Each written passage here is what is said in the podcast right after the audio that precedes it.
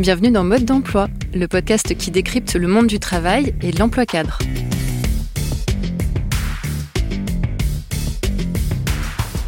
Aujourd'hui, on parle des managers, de leur rôle, de la transformation de leurs pratiques et on va même donner quelques conseils.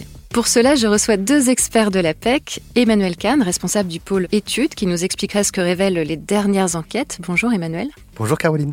Et Daniel Sancier, délégué régional Nouvelle-Aquitaine pour un éclairage plus terrain. Bonjour Daniel. Bonjour. Alors pour entrer tout de suite dans le vif du sujet, je voudrais qu'on parle des attentes auxquelles doivent répondre les managers.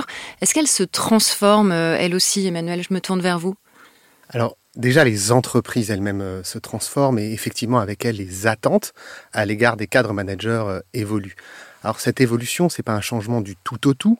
L'attente prioritaire côté direction vis-à-vis des managers, c'est toujours l'atteinte des objectifs, la production et de la part des équipes encadrées, c'est toujours cette attente prioritaire d'une reconnaissance du travail individuel.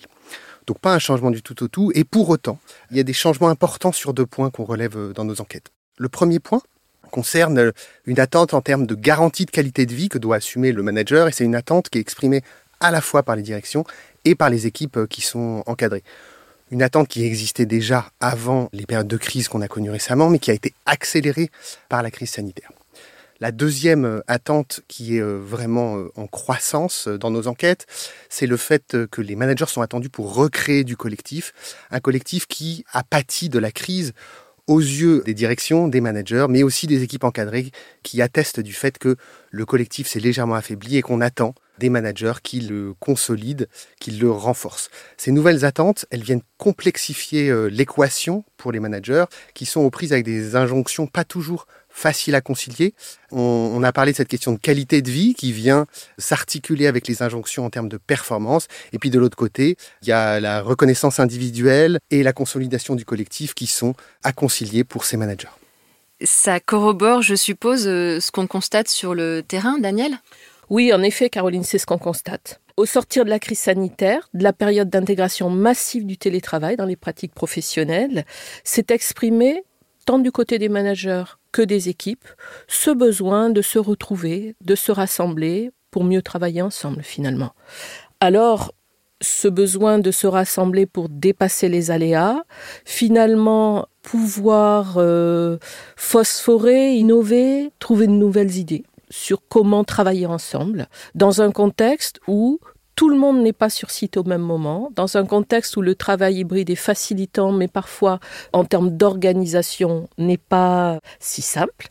Aussi, pour les managers, il y a lieu d'entretenir, de, fédérer leur collectif de travail, d'être attentif à cela et de prendre en considération des attentes des équipes qui portent en effet sur ce besoin de travailler ensemble, mais aussi d'être prise en considération en tant qu'individu. Qualité de vie au travail, prise en compte, je dirais, de facteurs de la transition écologique et environnementale sont aussi des éléments qui sont porteurs de sens pour les équipes et que les managers ont à intégrer. Alors, il semble que les managers ont déjà commencé à faire évoluer leurs pratiques. Comment et avec quelle perspective, Emmanuel? Alors, c'est vrai, sur, euh, sur les pratiques aussi, il y a des changements qui ont été amorcés avant la crise et qui ont été nettement euh, accélérés depuis. Sur deux points en particulier, euh, les managers nous remontent des transformations, mais surtout, leurs équipes constatent effectivement qu'il y a eu des vrais changements concrets sur le terrain.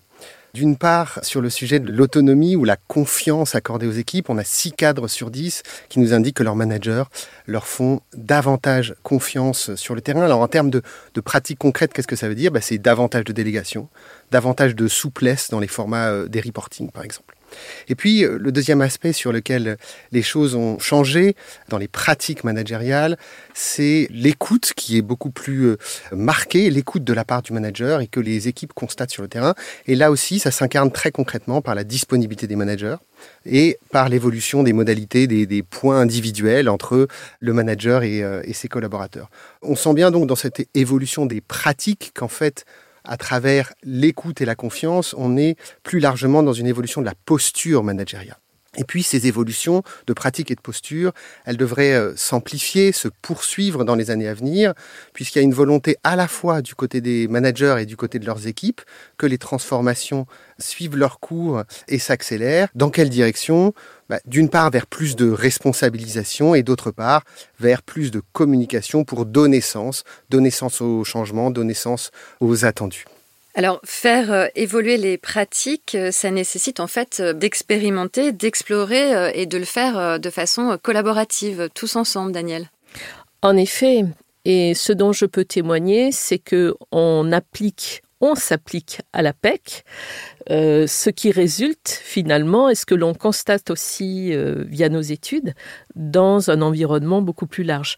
Alors comment est-ce qu'on se l'applique? Tout simplement en expérimentant, en testant, sur le terrain de nouvelles façons de fonctionner, comme par exemple en 2022 une expérimentation du management de la performance qui nous a permis dans trois régions d'introduire des pratiques managériales différentes, d'aller encore plus loin dans un travail plus collaboratif, un travail qui fasse appel à des dynamiques projets, également qui prennent en considération la qualité de vie au travail, et puis au fond pour se dire comment est-ce qu'ensemble on peut encore mieux être créateur de valeur, servir nos clients, les cadres, les jeunes diplômés, les entreprises, finalement en s'adaptant à ce contexte de travail hybride et en développant des projets d'équipe. Alors on a beaucoup euh, évoqué les attentes auxquelles les managers doivent répondre, mais ils ont, euh, eux et elles aussi, euh, des, attentes et des besoins. lesquels, Daniel?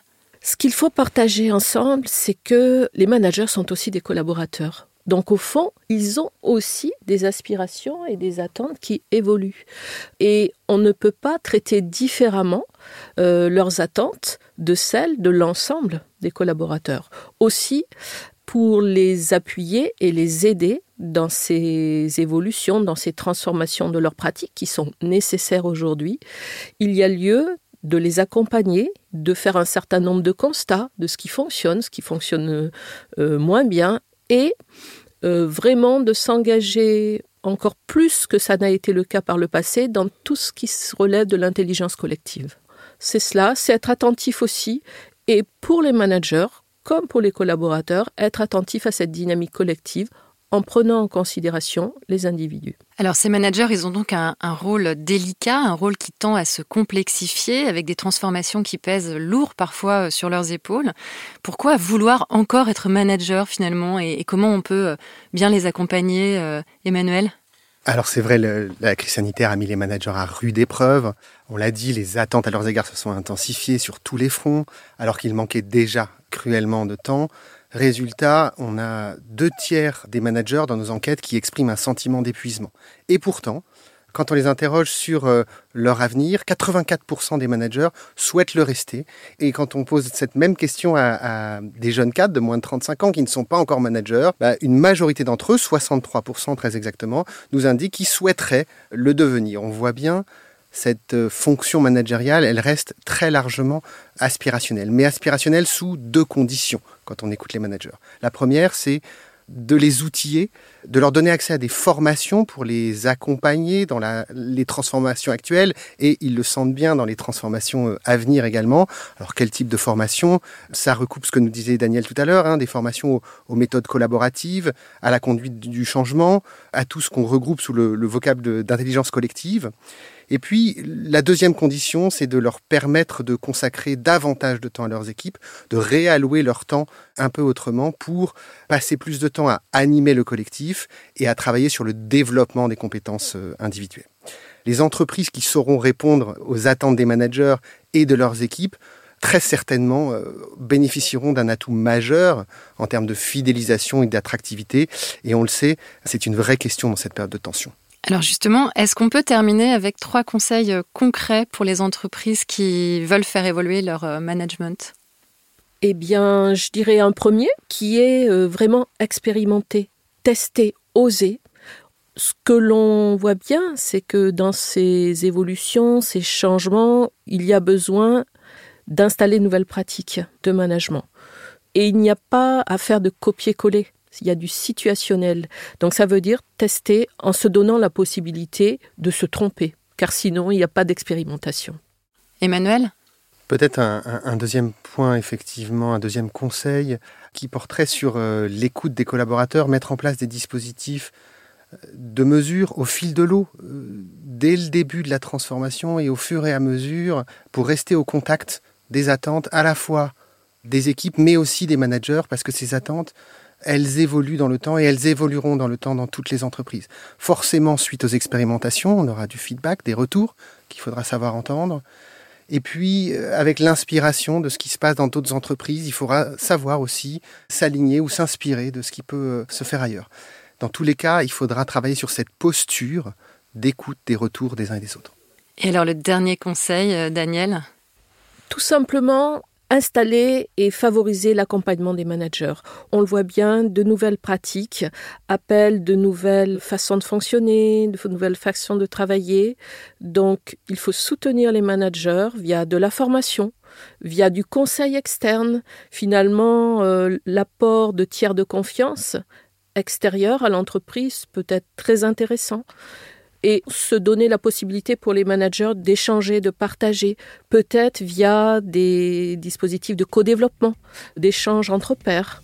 Voilà ce à quoi je pense. En tout cas, ne pas les laisser seuls et les accompagner tout au long du chemin. Et être euh, concrètement euh, à leur côté, ce que fait la PEC. Merci Daniel, merci Emmanuel. Merci Caroline. Merci Caroline. Vous avez écouté Mode d'emploi, le podcast qui décrypte le monde du travail et l'emploi cadre. On se retrouve très bientôt pour un nouvel épisode.